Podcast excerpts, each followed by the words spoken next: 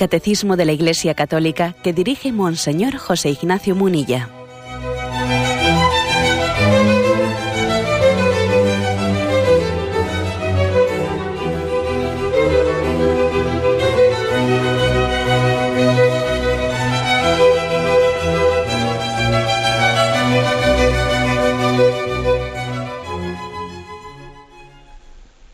Un cordial saludo a todos los oyentes de Radio María. Un día más, con la gracia del Señor, proseguimos el comentario del Catecismo de nuestra Madre la Iglesia. Hoy comenzamos con el punto 2147, dentro del apartado del segundo mandamiento de la ley de Dios. No tomarás el nombre de Dios en vano, al que ya le hemos dedicado varios programas. Este punto, el 2147, se centra en un tema concreto, en el tema de eh, las promesas hechas a Dios. Dice así, las promesas hechas a otro en nombre de Dios comprometen el honor, la fidelidad, la veracidad y la autoridad divinas. Deben ser respetadas en justicia. Ser infiel a ellas es abusar del nombre de Dios y en cierta manera hacer de Dios un mentiroso. Habla pues aquí, matizando lo que, he dicho antes, que no era muy preciso, no, no tanto de las promesas hechas a Dios, ¿eh? sino de las promesas que hacemos a otros en nombre de Dios. ¿eh? Yo te, te juro por Dios, te prometo en nombre de Dios que tal cosa es así, que tal, es decir, recurrir a la autoridad divina eh, para hacerle una promesa, un juramento a otra persona, ¿no? Ponerle a Dios por testigo, eh, dicho de otra manera. Bueno, mm, sobre las promesas directamente hechas a Dios, sobre las cosas que a Él le prometemos, ya hemos hablado en otros lugares. ¿eh? Y ahora aquí no habla tanto sobre eso, sino sobre las promesas hechas a otros poniendo a Dios por testigo, apoyándonos en la autoridad de Dios. Igual el primer comentario que habría que hacer porque es cierto, claro, lógicamente el catecismo dice pues que, si esas promesas se hacen, que hay que ser fiel cumpliéndolas, etcétera, y lo razona, ¿no? Y lo justifica teológicamente de por qué cuando se promete en nombre de Dios, pues hay que comprometerse a la veracidad de lo que se dice, ¿no? Pero igual, antes de afirmar tal, cosa, también hay que recordar que el Evangelio dice que no, que no es prudente ¿eh? abusar de esos juramentos o de ese recurso al juramento, a la autoridad de Dios para hablar. ¿eh? Acordaros de aquel texto, Mateo 5, 37, que dice, habéis oído también que se dijo a los antepasados, no perjurarás, sino cumplirás al Señor tus juramentos. Pero yo digo que no juréis en modo alguno, ni por el cielo, porque es el trono de Dios, ni por la tierra, porque es el escabel de sus pies, ni por Jerusalén, porque es la ciudad del gran rey ni tampoco jures por tu cabeza, porque ni a uno solo de tus cabellos puedes hacerlo blanco o negro. Sea vuestro lenguaje sí, sí o no, no. Lo que pasa de aquí viene del maligno. Es impresionante este texto. ¿eh? Sea vuestro lenguaje sí cuando es sí y no cuando es no. ¿eh? Y no te líes más. ¿eh? No estés recurriendo continuamente a los juramentos. Bueno, es verdad que la tradición de la Iglesia ha interpretado ese texto, que es bueno, ojo, es bueno ver cómo, o sea, qué es lo que dice la Sagrada Escritura y ver también cómo lo ha interpretado y cómo lo ha leído eh, la comunidad cristiana desde el principio. Esto es importante. Nosotros los católicos, ¿eh? los católicos no leemos la Biblia al margen de la tradición. Es una cosa que nos distingue a los católicos de, bueno, pues de otras sectas o, otras comunidades eclesiales. Nosotros leemos la Biblia en el seno de la tradición, en el seno de la tradición eclesial que la ha interpretado y la ha recibido durante dos mil años. Bueno, entonces vamos a ver, los primeros cristianos, ¿no? ya desde el principio, cuando ese texto dice Mateo 5:37, no juréis. A ver, ¿cómo interpretaron ese texto? Bueno, pues lo interpretaron en el sentido de decir hay que reservar el juramento para un caso solemne. Poner a Dios por testigo eh, es algo eh, muy excepcional y hay que hacerlo pues, en esos contextos solemnes. ¿Y los primeros cristianos hicieron juramentos solemnes? Sí, pero los hicieron en un contexto en el que, en el que había razón suficiente para hacerlo. Eh, la interpretación que se hizo de este texto, Mateo 5:37, no fue la de, pues fue la de no una prohibición absoluta de, los, de los juramentos, sino un decir, no trivialicemos las cosas. ¿eh? No estar aquí continuamente, te juro por esto, te juro por lo otro, ¿no? Bueno, entonces que, la tradición cristiana no ha sido fiel a lo que dice el texto, que dice no juréis en absoluto. ¿eh? No, no, no, es que no ha sido fiel, es que la ha interpretado, es que el Espíritu Santo viene precisamente a asistir a la tradición de la Iglesia para ver cómo se interpreta. Porque claro, también dice el texto de la Sagrada Escritura, eh, y si tu ojo te hace caer, sácatelo, que más te vale ir tuerto al reino de los cielos que entrar con dos ojos. Y si tu mano te hace caer, córtatela, que más te va. Bueno, entonces, ¿cómo se interpretó ese texto en la tradición de la Iglesia? ¿En el sentido literal de la palabra de que tenemos que hacer amputaciones? Pues no. No se interpretó ese sentido, se interpretó en el sentido de la radicalidad evangélica, ¿no? Que tenemos que estar dispuestos a cortar con apegos a cortar con todo aquello que nos quite libertad para seguir a Jesucristo y, hay que cortar radicalmente con, con, esa especie de connivencias y apegos con el pecado. ¿no? Bueno, pues es importante, es importante ver cómo la tradición de la Iglesia ha leído la Sagrada Escritura. ¿eh? Que es que cuando nos apartamos de la tradición de la Iglesia, se puede llegar eso, ¿no? Pues a, recurrir a un texto en su literalidad, pues eso, ¿no? Pues para hacer amputaciones o para, o para decir que no se puede hacer una transfusión de sangre. Bueno, pero vamos a lo que, a lo que íbamos, que yo igual me desvía un poco en esta especie de, eh, excursus sobre leer la Sagrada Escritura dentro de la tradición, ¿no? y no de una manera literalista. Bueno, pero a lo que íbamos es que es evidente que este texto de Mateo 5:37, cuando dice, mira, si os dijo en el Antiguo Testamento, no perjurarás, pero ahora en el Nuevo Testamento, el Espíritu de Jesús, que viene como en las bienaventuranzas, ¿no? en el discurso de las bienaventuranzas se os había dicho, pero yo os digo, si os digo, si os dijo ojo por ojo y diente por diente, ¿no? Pero yo os digo, a quien te pega una mejilla, ponle la otra. Ama a tu enemigo. Se os dijo, ¿no? No adulterarás, pero yo te digo que si estás deseando la mujer de tu prójimo, ya estás adulterando en tu corazón. Es decir, es una ley, la del Nuevo Testamento, que va mucho más allá que la del Antiguo Testamento. ¿eh? Y en ese ir mucho más allá, en ese tener un ideal de santidad y de perfección cristiana, en ese, en ese sentido, en esa dirección, pues Mateo 5:37 dice, tenemos que ser parcos y humildes invocando a Dios y no hacer de él un recurso, ¿eh? un recurso continuo, eh, pues eh, te juro por tal, te juro por cual y te juro por lo demás allá. cuando sea sí, decid sí, cuando sea no, decid no. No estéis continuamente recurriendo a Dios para aseverar las cosas, porque eso tiene un peligro que es de usar a Dios, usar a Dios para tus cosas. Dios nos ha creado con una dignidad propia, eh, una dignidad para que nuestras propias palabras sean creíbles, sean creíbles. El hombre es también como si fuese una proclamación por parte de Jesucristo cuando dice, cuando sea sí, di sí, cuando sea no, di no.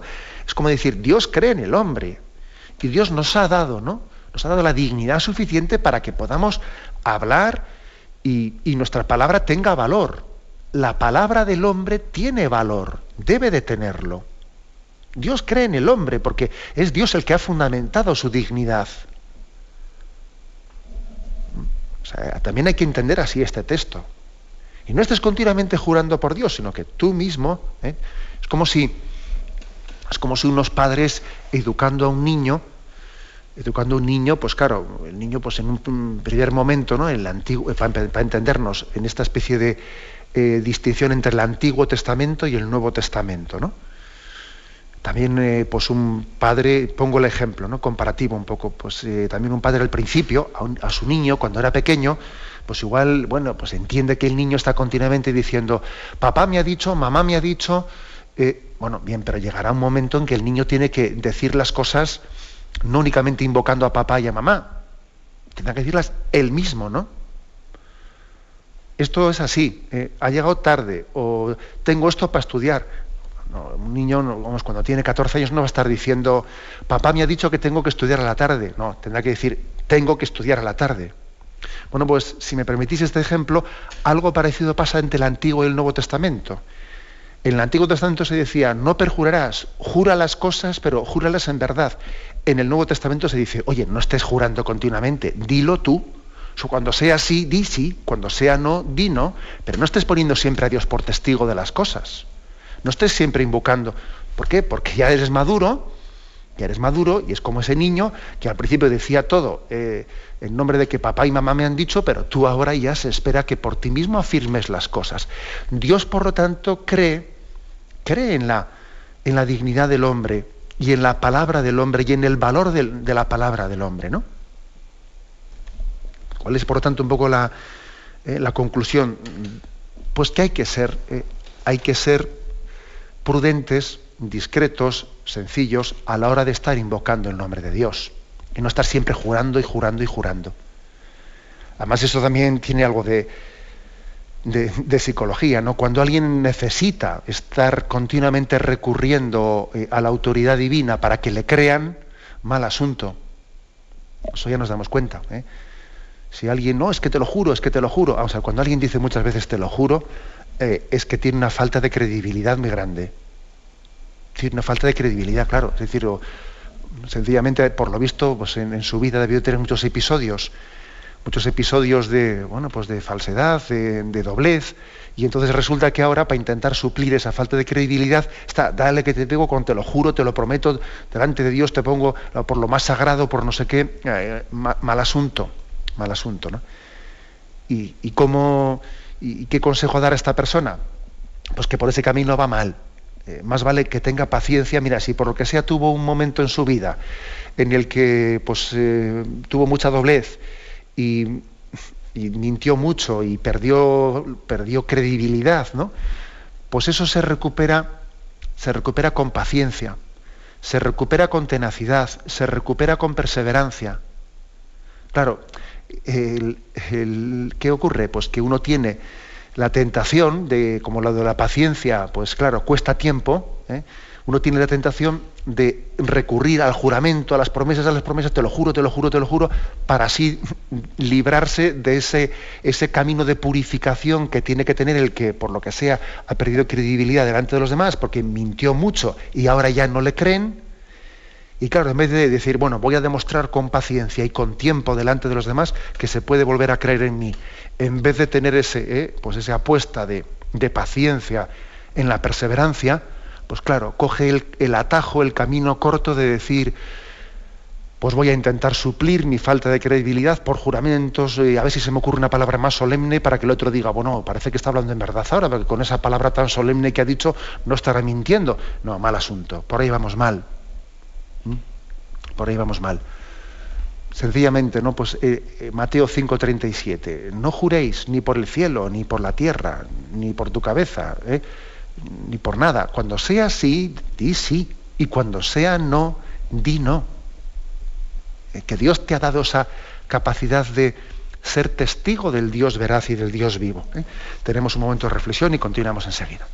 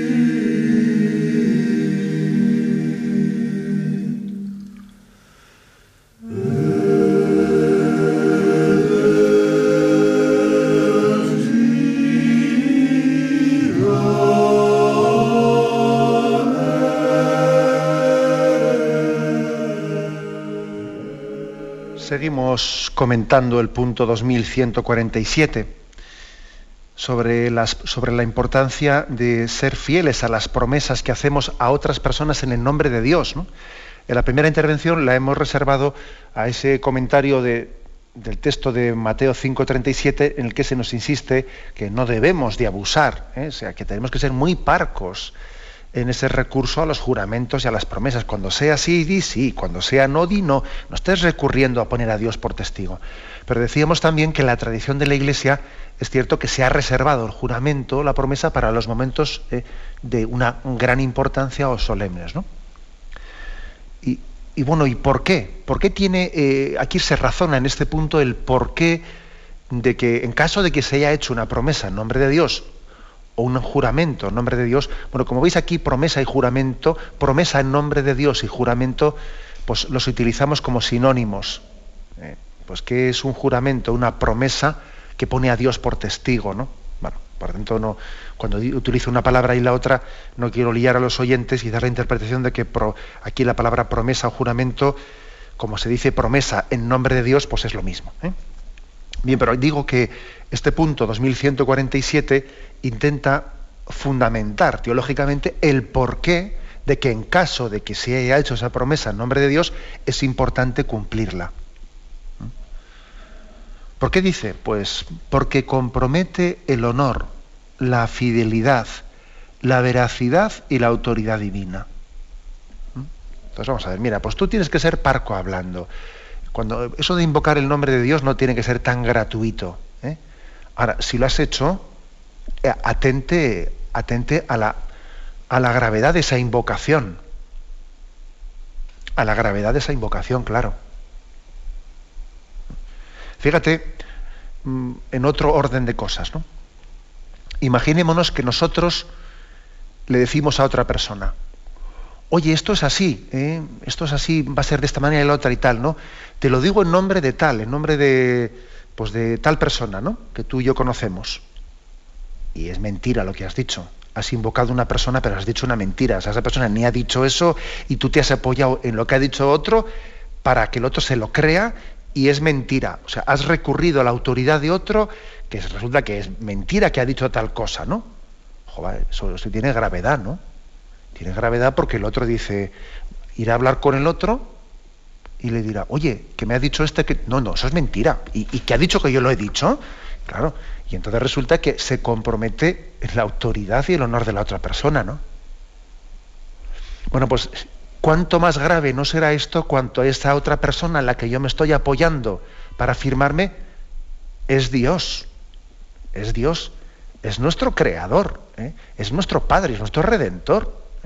¿Eh? Entonces, claro, ojito con estar aquí eh, pues recurriendo a esa autoridad divina para que luego resulta que sea falsa ese recurso. Si, es, si todos entendemos que tal cosa es gravísima, eh, me refiero a tal cosa, el que alguien se apoye en la autoridad de otra persona para decir lo que no ha dicho y para intentar apoyarse en, una cosa falsamente inventada para que eso me dé a mi autoridad lo que estoy diciendo, ah, pues imaginaros eso si, si es Dios en el que nos estamos apoyando. Entonces, argumentos que aquí coge, que aquí aduce, aduce el catecismo comprometemos el honor de Dios, la fidelidad, la veracidad y la autoridad divina. E intento yo explicar cada uno de estos conceptos. El honor de Dios, el honor de Dios. Vamos, pues nosotros utilizamos también palabra de honor. ¿Y qué significa eso de palabra de honor? Pues que eh, estamos dándole veracidad a una cosa en virtud de que quien lo ha dicho es alguien que, no es un cualquiera, que, que, es una persona que tiene una dignidad y una autoridad que si lo ha dicho tal persona le creemos, ¿no? Oye, no es lo mismo que eso lo haya dicho. ¿Quién ha dicho eso? es que lo ha dicho alguien por ahí, eso no tiene. ¿eh? No, no, lo ha dicho tal persona que todos sabemos que tiene un honor muy grande, ¿no? Yo qué sé, ¿eh?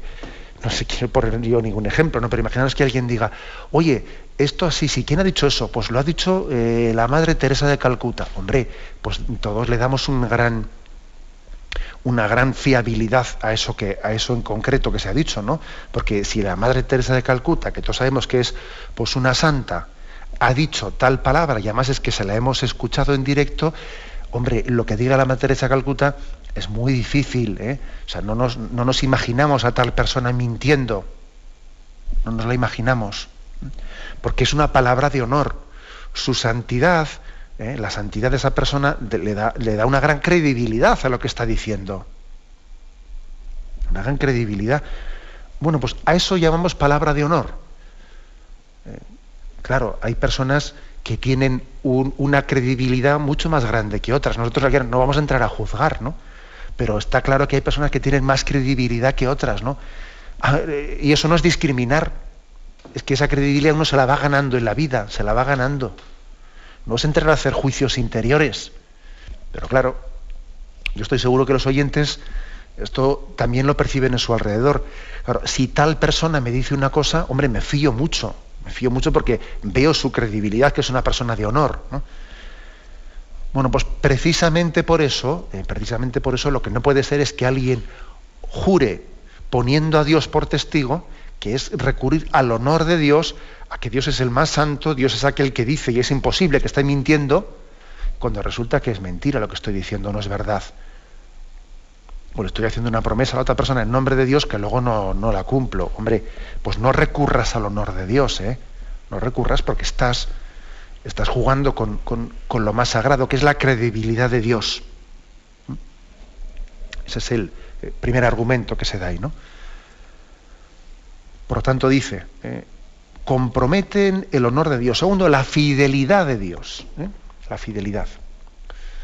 Bueno, pues ah, hay varios textos de la Sagrada Escritura ¿no? que nos dicen, fiel es Dios. Fiel es Dios. Por ejemplo, Primera Corintios capítulo 1, versículo octavo. Él os fortalecerá hasta el fin, para que seáis irreprensibles en el día de nuestro Señor Jesucristo. Pues fiel es Dios, por quien habéis sido llamados a la comunión con Jesucristo. Es decir, se nos está prometiendo, dicho así, si me permitís en un lenguaje coloquial, que Dios no nos va a dejar colgados hay por ahí mucha gente que, primero te embarca y luego te deja colgado, ¿no? Alguien, todos lo hemos vivido en nuestra vida. Alguien que te anima a una cosa, que te mete en un lío y luego llega un momento en que te deja colgado. Ahí te, te quedas tú con todo el equipo. Dios no es así. Dios es fiel. Si Él te pide tu entrega, Él te va a acompañar hasta el final. Dios te va a dar su presencia continua, su gracia, para que puedas tener la perseverancia hasta el final. Si Dios te pide seguirle, luego lo que no va a hacer es dejarte colgado a la vuelta de la esquina. Eso Dios no lo va a hacer, no es su estilo. Dios te promete, yo estaré siempre contigo. Yo estaré contigo eh, con la iglesia hasta el fin del mundo. Eh, y contigo hasta, hasta el último aliento, ¿no? Y a Santa María le invocamos para que nos ayude ahora y en la hora de nuestra muerte, hasta el último aliento. Ella estará con nosotros en el último tránsito estará aquí y también en el otro sitio recibiéndonos. Bueno, pues eh, porque fiel es Dios, porque, es, porque no es como a veces hacemos nosotros, ¿eh? que es que eh, hago como el capitán araña, que embarco y luego le dejo colgado al que le he embarcado. No, fiel es Dios. Bueno, pues precisamente por eso, cuando se invoca el nombre de Dios en una promesa o en un juramento, no, es gravísimo que eso se haga en falso, porque Dios es fiel. Y Dios no te deja colgado.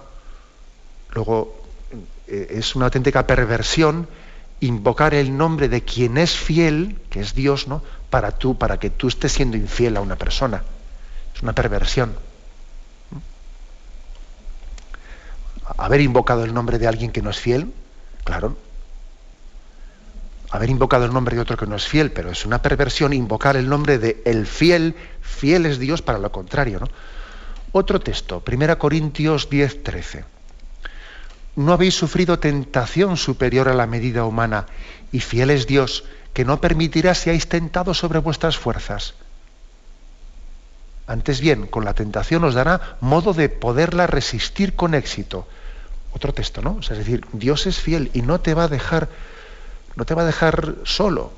Incluso cuando seas tentado, igual cuando, incluso cuando estés en medio de dificultades que parece que están a punto de, acabar contigo, cuando arrecien las tempestades y las pruebas, no, fiel es Dios, no te va a dejar solo. ¿Eh? Tú confía en, que, en que Dios está contigo. Él te dirá, ¿no? en medio de esa tempestad que, tú piensas que va a tragar la barca y que está a punto de hundirse, no, hombre de poca fe, ¿por qué has dudado? ¿Te pensabas que yo te iba a dejar solo aquí o qué? ¿No te había dicho yo, no te había prometido que me tendría siempre contigo? ¿Y te piensas ya la primera dificultad que te ha abandonado? Dios es fiel. ¿O te piensas que yo soy como tú? Bueno, pues esta es, eh, por lo tanto, como veis, eh, eh, la, justificación teológica, ¿no? la fundamentación teológica que hace el catecismo, es decir, es que démonos cuenta quién es Dios. Dios es fiel.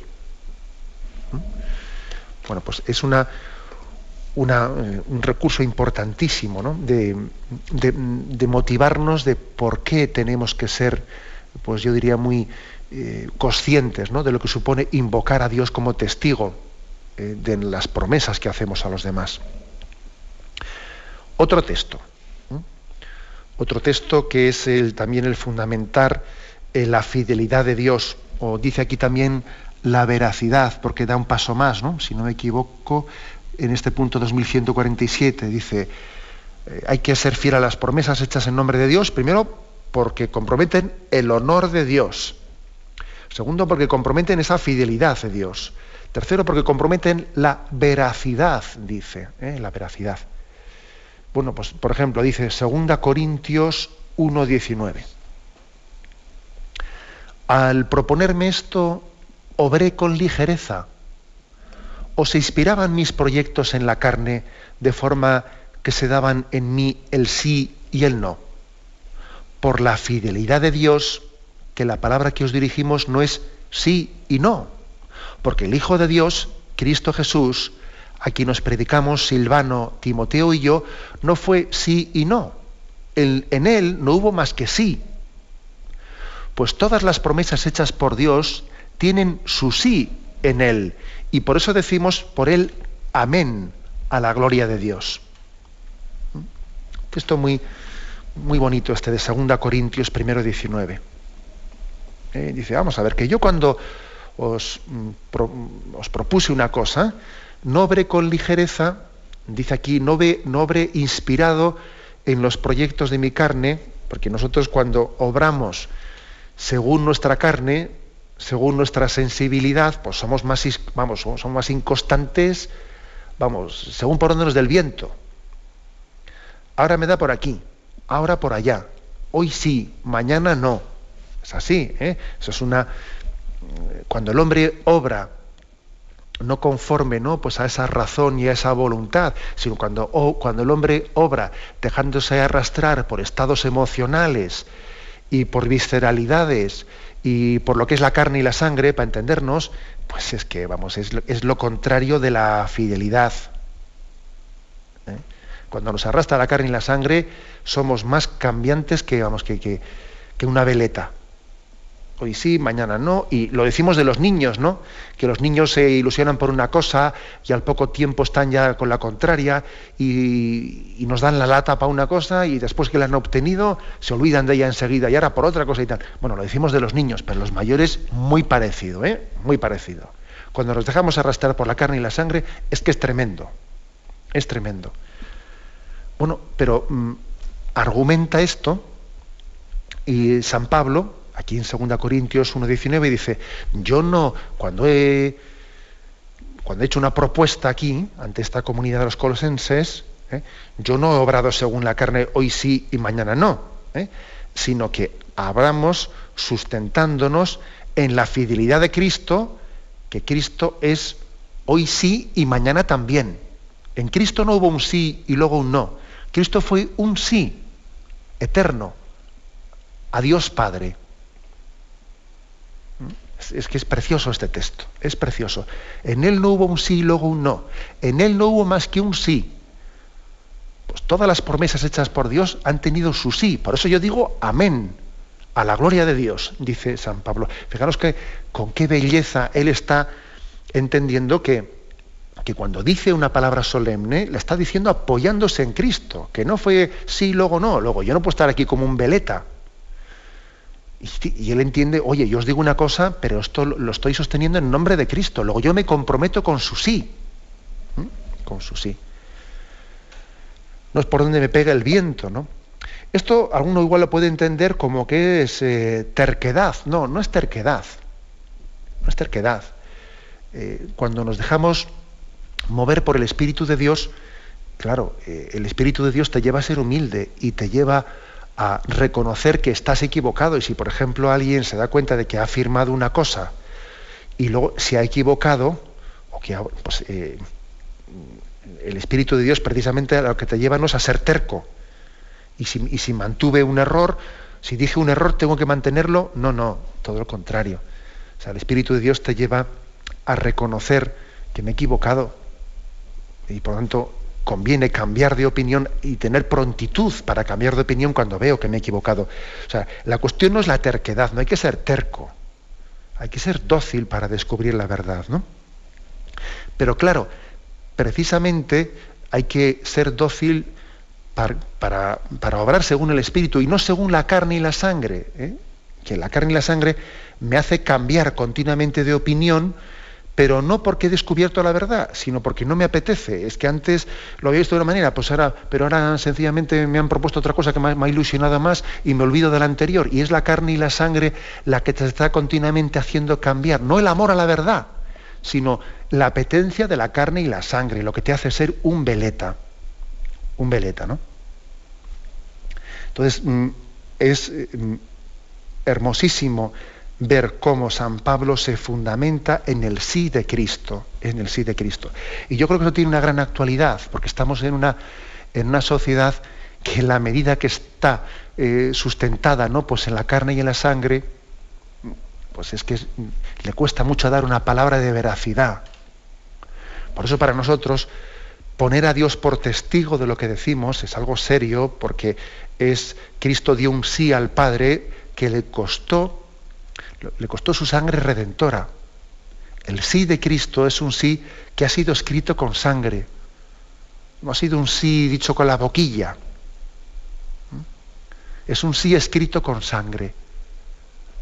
Por lo tanto, nosotros tenemos un gran respeto, ¿no? Gran respeto a ese argumento de la veracidad y de la fidelidad de Dios cuando le invocamos en una promesa o en un juramento. Tenemos un momento de reflexión y continuamos enseguida.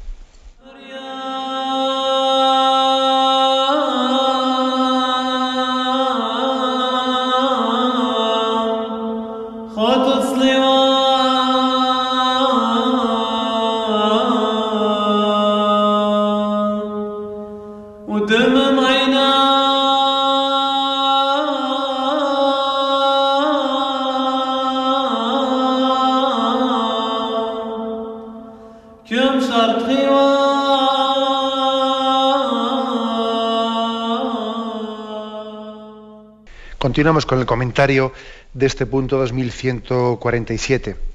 En él se nos dice que las promesas hechas a otros en nombre de Dios, los juramentos hechos en nombre de Dios, recurriendo a esa autoridad divina, pues para darle veracidad a lo que decimos, pues comprometen, eh, comprometen el honor de Dios, la fidelidad, la veracidad, la autoridad divina. ¿Por qué? Porque Dios, no solo Dios es amor, Dios es verdad también. Igual es bueno recordar esto porque parece que en la cultura en la que estamos es más simpático afirmar Dios es amor que decir Dios es la verdad. No sé por qué, pero resulta más simpático lo primero que lo segundo. Dios es la verdad. Es que eso ya parece que son fundamentalismos, ¿no? Eso ya es una... Pero oiga, mire usted, Dios tan verdad es. ¿eh? Dios es amor como Dios es verdad. O sea, las dos cosas son uh, inseparables en Dios amor y verdad se confunden, se confunden. Nosotros pretendemos disociar ambas cosas, ¿no? Nosotros, de hecho, decimos, sí, amor sí, pero verdad tal. Bueno, pretendemos disociarlo, ese es nuestro problemón, ¿eh? que cuando alguien pretende disociar amor de verdad, pues está pervirtiendo el amor y está pervirtiendo la verdad. Muy típico esto ¿eh? de nuestra cultura pretender hacer una verdad sin amor o un amor sin verdad. Las dos son totalmente corruptelas, ¿no? A ver, ¿qué es una verdad sin amor? ¿Y qué es un amor sin verdad? Una especie de consuelos o qué consuelos. O sea, las dos cosas son una perversión.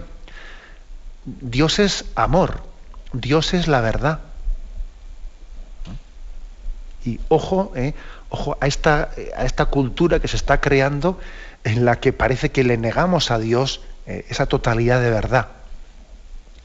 Bueno, pues como decía, pues este es un argumento básico, ¿no? Por el que nuestras promesas hechas en nombre de Dios tienen que tener, tienen que tener fidelidad en el cumplimiento, porque estoy invocando a Dios que es verdad. ¿Cómo, cómo puedo invocar a Dios para mentir? Eso es el colmo. Eh, eso es el colmo. Es como si invocase a la Virgen María para justificarme la impureza. ¿Cómo puedo hacer eso?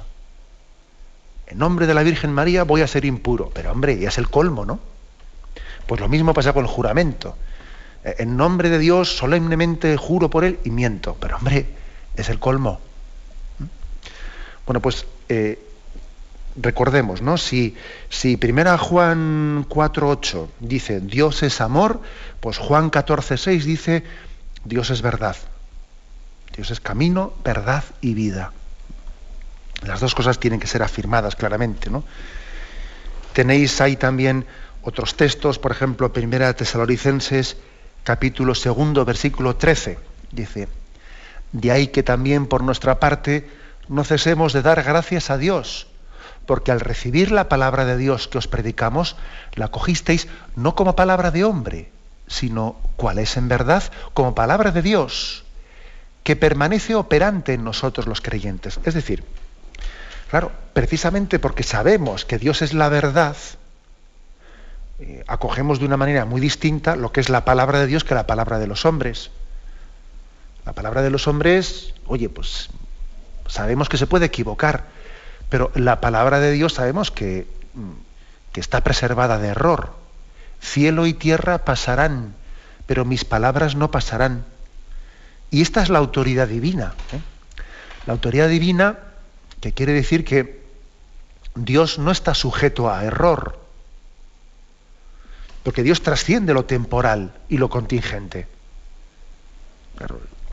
Eh, todo lo que está sometido ¿no? a, este de, de, la vida y de la historia, pues tiene, claro, tiene pues ese grave riesgo de, error o de imperfección.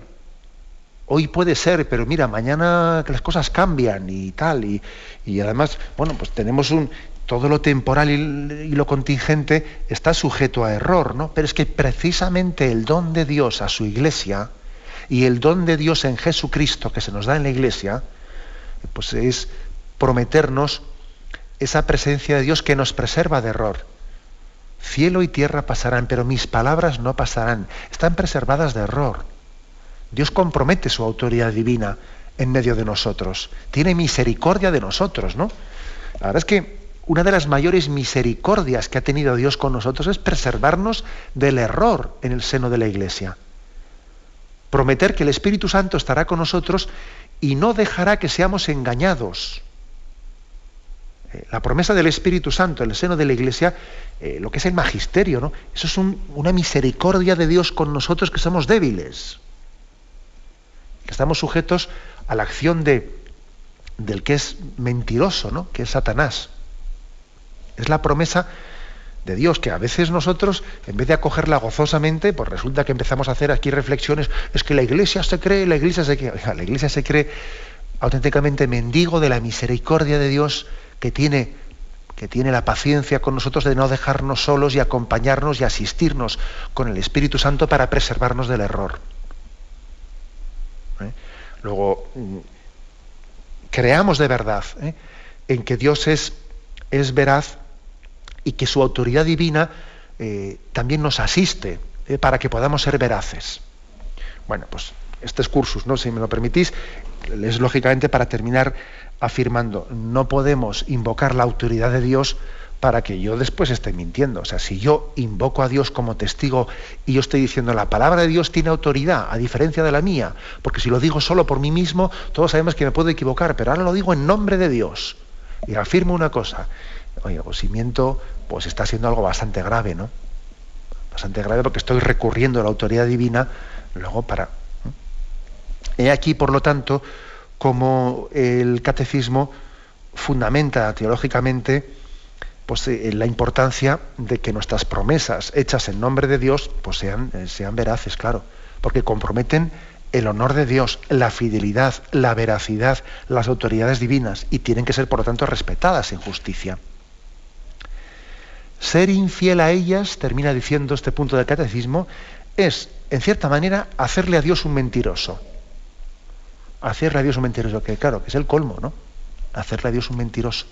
Y aquí se nos ofrece en el catecismo este texto, ¿eh? el texto de Primera Juan, capítulo 1, versículo, mm, versículo 10, ¿Qué dice, si decimos no hemos pecado, le hacemos mentiroso y su palabra no está en nosotros. ¿Qué quiere decir esto? Hombre, pues que Dios nos ha dicho, Dios nos ha dicho que, eh, el hombre es pecador. Él lo ha afirmado claramente en la revelación, ¿no? pues que el hombre es pecado y, vamos, que está, que está en pecado y necesita de Jesucristo para la salvación. Entonces, claro, si uno coge y dice, ¿no? Poniéndose ante Dios, yo no tengo pecado, le está haciendo un mentiroso a Dios. O sea, vamos a ver, ¿yo en qué creo más? ¿En mi palabra o en la de Dios? ¿Quién es más posible que esté equivocado? ¿Dios en su revelación o un servidor? Pues es que la cosa está bastante clara, ¿no? Yo, yo, ¿a quién le doy más veracidad? ¿A Dios o a mí mismo? La veracidad se la damos a Dios, ¿no? Bueno, pues yo no, no voy a hacer a Dios un mentiroso. El equivocado seré yo, ¿no? E, este es un, argumento al final definitivo. ¿eh? Yo no puedo estar invocando a Dios para que después eh, sea, sea mi palabra mentirosa la que se pretenda ¿no? arrogar esa especie de autoridad divina. Me fío más de Dios que de mí mismo, vamos, dicho de otra manera. Y claro, jurar, jurar, poner a Dios por testigo, es como decir a una persona, fíate de Dios, fíate de Dios. Ya no te pido que te, que te fíes de mí, te pido que te fíes de Dios, ya, pero decirle a alguien, fíate de Dios, y luego eh, yo estar utilizando de una manera perversa esa autoridad divina, pues lógicamente es algo, pues es pecaminoso totalmente, ¿no? Fíate de Dios, por supuesto que podemos fiarnos de Dios, ¿no? Pero por eso es tan importante ser discretos en esa invocación y ser fieles en esa, en esa invocación del nombre de Dios. Bueno, lo dejamos aquí. ¿eh? Hemos hecho el comentario del punto 2147. ¿eh? De todas maneras, veremos cómo el catecismo también en otro momento vuelve a hablar del tema de los juramentos, de lo que es un perjuro, etcétera, y entonces desarrollaremos más algunos detalles en los que hoy no hemos entrado. Hoy nos hemos querido reducir a lo que es un poco la fundamentación eh, teológica de por qué, eh, por qué comprometemos a Dios cuando juramos o prometemos poniéndole a Él por testigo. Damos paso a la intervención de los oyentes. Podéis llamar para formular vuestras preguntas al teléfono 917 107 700 917 107 700.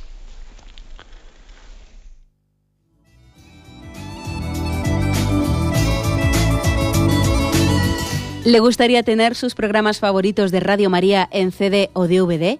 Ahora es posible.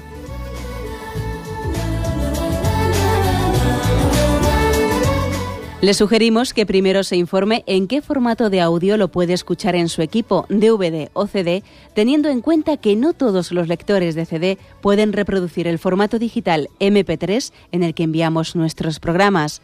Y luego, si quiere en su casa esos programas que tanto le gustan, solo tiene que escribir una carta a Radio María, Paseo Lanceros 2, primera planta 28024, Madrid indicando si lo quiere en CD o DVD y cuántos programas. También le rogamos que escriba su nombre, dirección y no se olvide de facilitarnos un teléfono de contacto para cualquier duda que nos surja.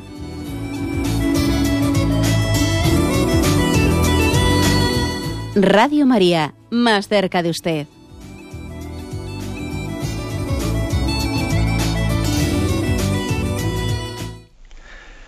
Sí, buenos días. ¿Con quién hablamos? Hola, buenos días. Soy Pilar. Adelante, Pilar. Mire, yo quería mm, que me aclarase una cosa. Eh, estaba hablando de la verdad y yo estos días le iba también a preguntar acerca de ello, porque el otro día en una reunión de, de, familiares, pues no sé, hablando de la verdad, se le ocurrió decir a uno, es que la verdad no existe. Pero ¿cómo? Yo ¿cómo, ¿Cómo no existe la verdad? Yo sé que la verdad absoluta está en Dios, pero aquí en la tierra, pues yo no sé, sin mi explicación, cuanto más te acerques a Dios y más cumplas como Él, estarás en la verdad. Pero no lo sé, es que mm, quería yo que me la aclarara un poco, porque además había niñas pequeñas y cuando a mí me pareció que decir eso ante unas niñas pequeñas era confundirlas. A ver si usted me aclaraba un poquito y me decía cómo, cómo puede ser esto, la verdad aquí, y claro, pues yo sé que, que la verdad absoluta está en Él pero le, le digo que me explique un poquillo todo esto. De acuerdo, pues yo creo que la respuesta que usted dio pues, eh, fue inspirada por el Espíritu Santo. ¿eh? Yo sé que la verdad plena está en Dios y por lo tanto en esta vida andaremos más en verdad en la medida en que andemos más cerca de Dios. ¿eh? Yo creo que el Espíritu Santo le respondió, o sea, o sea le dio, le puso en sus labios las palabras adecuadas. ¿no? Estamos en una cultura relativista que en nombre de la humildad dice no hay verdad absoluta. Cada uno se busca una verdad a su medida, ¿no? Y entonces en nombre, es curioso que en nombre de la humildad se niegue la verdad. Cuando resulta que Santa Teresa decía que la humildad es vivir en verdad. Es que es como darle la vuelta al calcetín a la cosa. ¿eh? Aquí resulta que en nombre de la humildad negamos la verdad y decimos que creer en la verdad es ser soberbio. Pero hombre, es el colmo ya. ¿eh? Es el colmo. Dios Dios es la verdad y Dios tiene misericordia de nosotros y nos descubre la verdad en Jesucristo. Y Jesucristo por su misericordia la deposita en la iglesia y promete que el Espíritu Santo nos asistirá, asistirá a su iglesia para que no sea preservada del error. Por ejemplo, ahora mismo me estoy acordando en Primera Timoteo, capítulo 3, versículo 15, dice, te escribo estas cosas con la esperanza de ir pronto donde ti, pero si tardo, para que sepas cómo hay que portarse en la casa de Dios, que es la iglesia del Dios vivo, columna y fundamento de la verdad. Oye, usted aquí claramente habla San Pablo de cómo la iglesia es columna de la verdad en la que Jesucristo ha depositado ¿no? Esa, ese mensaje de revelación y que el Espíritu Santo asiste a esa iglesia para preservarla del error.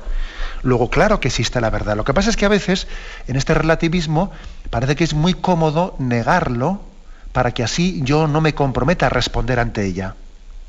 ¿Mm? Yo me hago una verdad a mi medida y así no me siento denunciado cuando soy infiel. En el fondo, detrás del relativismo hay esto, hay esto. Pero ven, adelante, vamos por un siguiente oyente. Buenos días. Hola, buenos días. Buenos días, ¿con quién hablamos? Con Javier. Adelante. De Gerona. De acuerdo, adelante, Javier. Pero una, una pregunta, ¿no? Bueno, una situación. Sí. A ver, eh, normalmente, pues en mi círculo, ¿no? De ambiente, en la vida cotidiana, pues a veces se hablan de verdades, pues que lo son, ¿no? Verdades fundamentadas, pero hay una cierta tendencia en, te lo juro por Dios, ¿no? Sí.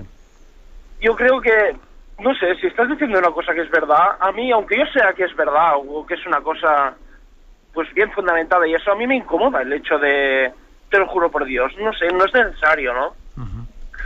A veces se, se pone mucho, mucho la figura de, Dios en temas de juramentos y eso, que yo creo que el hecho de jurar es, es algo muy muy fuerte, ¿no? Es algo... Y encima poner a Dios por testigo es lo que usted ha venido comentando, ¿no? Pues que Dios es verdad, hay que poner el testigo de Dios en cosas banales, creo yo, pues a mí ciertamente me incomoda, aunque sea una cosa que es verdad, ¿no? Pues yo creo que el oyente tiene razón, ¿eh? que en el fondo es lo que dice Mateo 5:37 que hemos comentado, comentado al comienzo del programa. Cuando sea sí, decid sí. Cuando sea no, decid no. Cuando alguien tiene que estar ¿eh? recurriendo una y otra vez a te lo juro por Dios, te lo juro por Dios, mal asunto. ¿eh? Mal asunto, ¿no? Y en el fondo es una trivialización de Dios, es también una pérdida del sentido de lo sagrado. Cuando una cosa, o sea, cuando algo tan sagrado como la veracidad de Dios es invocada para, como cuando éramos pequeñitos y estábamos jugando a las canicas y le decíamos a otro niño, te juro por Dios que esta canica es mía, pero hombre, ¿pero cómo juramos por una canica? ¿Eh? Bueno, pues es que eso que hacíamos cuando éramos niños, pues igual también tiene el mismo grado de absurdez cuando ahora lo hacemos por otras cosas intrascendentes, ¿no? Ni más ni menos.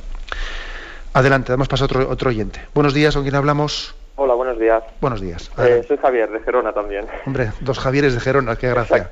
Adelante. Bueno, yo, mi comentario es un poco también, un poco duda, duda y, y reflexión al mismo tiempo. Eh, al, hilo de, todo el comentario que se ha hecho al respecto de la verdad, lo que es la verdad, claro, yo soy creyente y nosotros somos creyentes y nosotros sabemos lo que es la verdad. Mi duda, mi inquietud y, la, y lo que a veces me causa un poco de, de ansiedad en ese sentido es decir, decirle, a cómo hacerle entender a un no creyente que esa verdad existe, porque un no creyente, pues si es respetuoso te dirá, bueno, pues lo que tú crees yo lo respeto, pero no lo comparto y, y, y será tu verdad porque tú eres creyente. Como yo no lo soy, yo tengo otra verdad. Entonces, mm, un poco lo que me siento a veces impotente es cómo hacer entender a estas personas que tienen esta mentalidad que esa verdad es verdad para mí y para él al mismo tiempo. Pues la verdad es que, eh, y me sale decir la verdad, es que es muy importante esta pregunta. Yo creo que ayudaría mucho, ayudaría mucho el que, el que esa persona ante la que estamos dando testimonio ¿no? de nuestra fe entienda que nosotros no somos dueños de la verdad, que más bien es la verdad la que es dueña de nosotros, que es distinto, ¿eh? porque algunos piensan, tienen el concepto de que los católicos pues tenemos una especie de nos, creemos poseedores de la verdad. No, mire usted, yo no me creo poseedor de la verdad. En todo caso es la verdad la que me posee a mí. Es una pura misericordia de Dios el que Dios se haya revelado. Yo creo que hay que insistir en este concepto de verdad, misericordia de Dios. Dios tiene misericordia cuando se descubre al hombre. O sea, Dios, Dios es un padre que nos quiere y entonces no se resigna a vernos dar tumbos de ciego, sino que dice, voy a salir al encuentro del hombre. O sea, en el fondo, hay que, hay que, para dar testimonio de ello, hay que ligar verdad y amor de Dios que se revela y se descubre. Aquí lo importante yo creo que es eh, dar testimonio delante del mundo de que la revelación de Dios es un puro don de misericordia. Claro, de la revelación después se desprende que hay una verdad, porque ha sido revelado, ¿no? Pero tenemos que dar testimonio de ello. Yo por este camino iría, ¿eh? por este camino. Que, no entienda eh, pues, pues ese mundo que nos rodea, que, que cuando yo digo creo en la verdad, estoy siendo presuntuoso, yo me creo poseedor de no sé qué. ¿Qué, qué, voy a ser yo poseedor de qué? Es todo lo contrario, es Dios que es amor, que se revela, que es Él el que nos posee, no nosotros a Él. Adelante, vamos para un siguiente oyente. Buenos días. Buenos días, monseñor. Buenos días, adelante. Le escuchamos. ¿Cómo se explica, monseñor, que cuando el Señor le dice a la samaritana, quien beba de esta agua no volverá a tener más sed? Y repito la que cómo se explica que mientras más se bebe, más sed se tiene. Vamos a ver, yo creo que yo entendería en el siguiente sentido. Eh, hay un tipo de hay un tipo de cosas como son todo, todo lo material en esta vida lo que esa samaritana no había vivido anteriormente era intentar satisfacerse con una cosa, pero eh, me da, es como dice el refrán, pan para hoy y hambre para mañana, ¿no? Buscamos, eh, buscamos en el placer, buscamos en la satisfacción de, material de la vida y bueno, y, eso no nos satisface sino por un momento y automáticamente estamos queriendo otra cosa, ¿no? Distinta de la anterior, porque la anterior nos ha dejado insatisfechos. A eso se refiere, ¿no? Cuando Jesús le dice a la samaritana, has tenido tantos maridos y mira, has buscado aquí y allá y nada, te ha satisfecho y has buscado otro y otro y otro. Por cierto, que es muy curioso saber que las personas que, han tenido segundo matrimonio después de, después de un primero, el índice de divorcio de los casados por segunda vez es muy superior al, al, índice de divorcio de los casados por primera. Y el índice de divorcio de los que se casan por tercera vez es muy superior a los que se casan por segunda. Y así sucesivamente. Es, decir, que te, que, que te quedas insatisfecho. Ahora Jesús le dice a la samaritana, el que beba del agua que yo le diere no volverá a tener más sed. Es decir, el que guste de Dios, el que saboree a Dios no va a buscar otra cosa. Buscará, eso sí, a Dios mismo. Buscará más a Dios, pero no otras cosas. ¿eh? Cuando Dios nos da a beber del, Espíritu Santo, Claro que uno tiene más sed, pero más sed de, eso mismo, no de otras cosas. ¿eh? O sea, quiere, en el fondo, cuando uno, cuando gustamos en esta vida de Dios, ya lo único que deseamos es la, la visión de Dios, la visión beatífica, que es la plena posesión de eso que Dios nos ha dado a gustar en esta vida. Lo que ocurre claro, que Dios nos lo da a gustar y tenemos una capacidad limitada de gustarlo. Porque aquí, claro, tenemos un condicionamiento muy grande de nuestra condición carnal, ¿no? Pero es que en el cielo eso que aquí se nos da a gustar, lo gustamos sin limitaciones, ¿no? Por eso es cierto lo que dice, el que beba de este agua no tendrá más sed, tendrá sed de esta misma agua que le he dado, no, de otras, ¿eh? no de otras. Me despido con la bendición de Dios Todopoderoso, Padre, Hijo y Espíritu Santo. Alabado sea Jesucristo.